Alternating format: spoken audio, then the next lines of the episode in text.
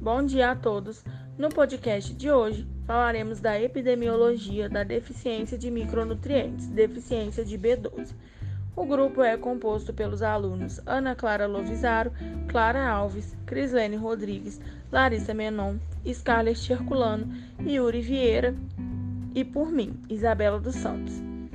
Sabemos que a vitamina B12, também conhecida como cobalamina, é um micronutriente hidrossolúvel essencial, ou seja, mesmo que de extrema importância, não é sintetizado pelo organismo humano, o que faz com que seja necessário a ingestão de alimentos ricos desse micronutriente e, em alguns casos, a suplementação, sendo necessárias pequenas doses diárias para manter a quantidade adequada. A vitamina B12 é um componente muito importante para manter o equilíbrio e a boa saúde do corpo, bastante utilizada no tratamento de anemias, doenças cardíacas, processos metabólicos e problemas neuro neurológicos, além de ajudar outros nutrientes a atuarem corretamente no organismo, como por exemplo a B9, que seria o ácido fólico. Ela também se destaca por ser armazenada no corpo por bastante tempo, dificultando sua deficiência. Porém, assim como qualquer outro macro e micronutriente, a B12 precisa ser ingerida corretamente. Veremos adiante os malefícios do baixo ou excessivo consumo da B12, suas fontes alimentares, sua função, dentre outros assuntos.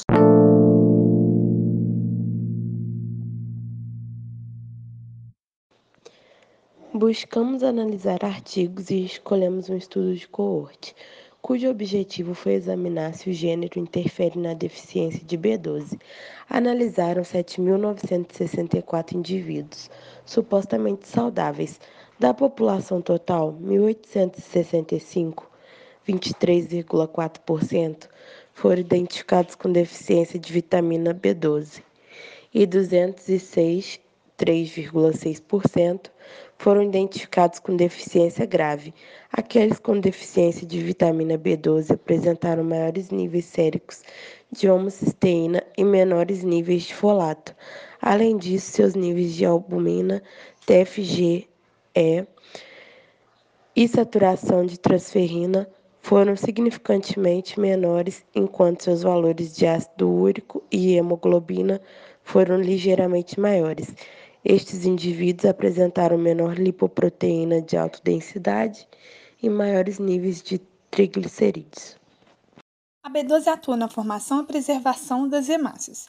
Na ausência dessa vitamina, ocorre o aumento do volume das hemácias e o núcleo dela passa a ser desproporcional ao tamanho do citoplasma. O sistema nervoso central também é dependente da vitamina B12. Na falta dela, a mielina se desgasta, ocasionando a desmielinização. A B12 também é importante, pois previne a anemia megaloblástica. Ela é primordial para células do sistema nervoso, medula óssea e do intestino. E apresenta diversos benefícios para o corpo. Melhora sono, aumenta a disposição física, fortalece músculos, auxilia na memória e concentração, protege o coração e reduz as dores.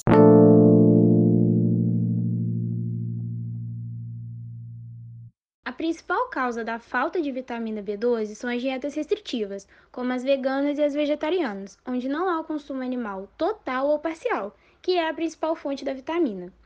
Alguns alimentos que a gente pode citar como principais fontes da vitamina são os peixes, carnes, leites, ovos, queijos e afins. Para os vegetarianos, os alimentos derivados de origem animal, leite, queijo e ovos, são as principais fontes. Já para os veganos, eles vão encontrar vitamina em alimentos enriquecidos com a mesma.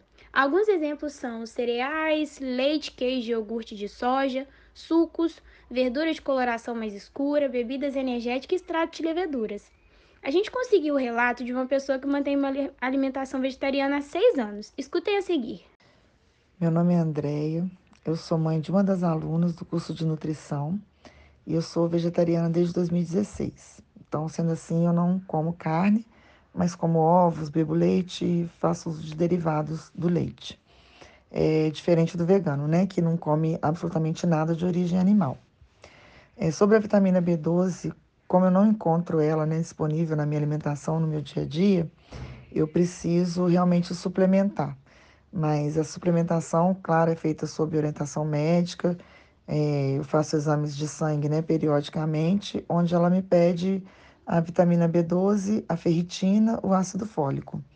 E sempre que a B12 dá menos de 500, ela me prescreve manipulado sublingual para eu fazer essa suplementação.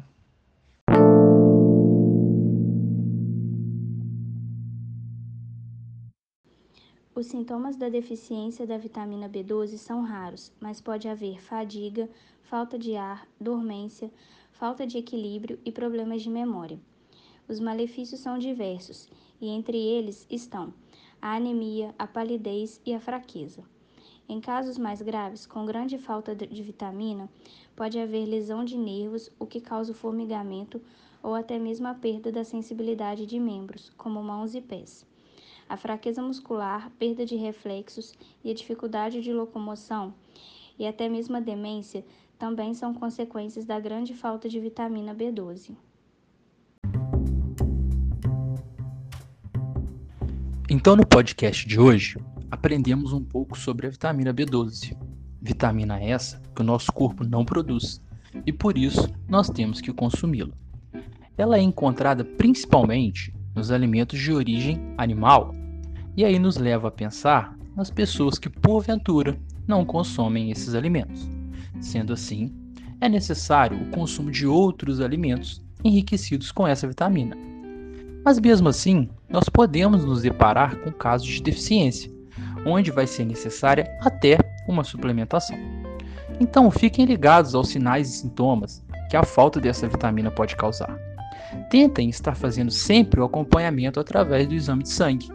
E lembre-se de manter uma alimentação equilibrada e hábitos de vida saudável, na busca de uma vida cada vez mais longeva e saudável.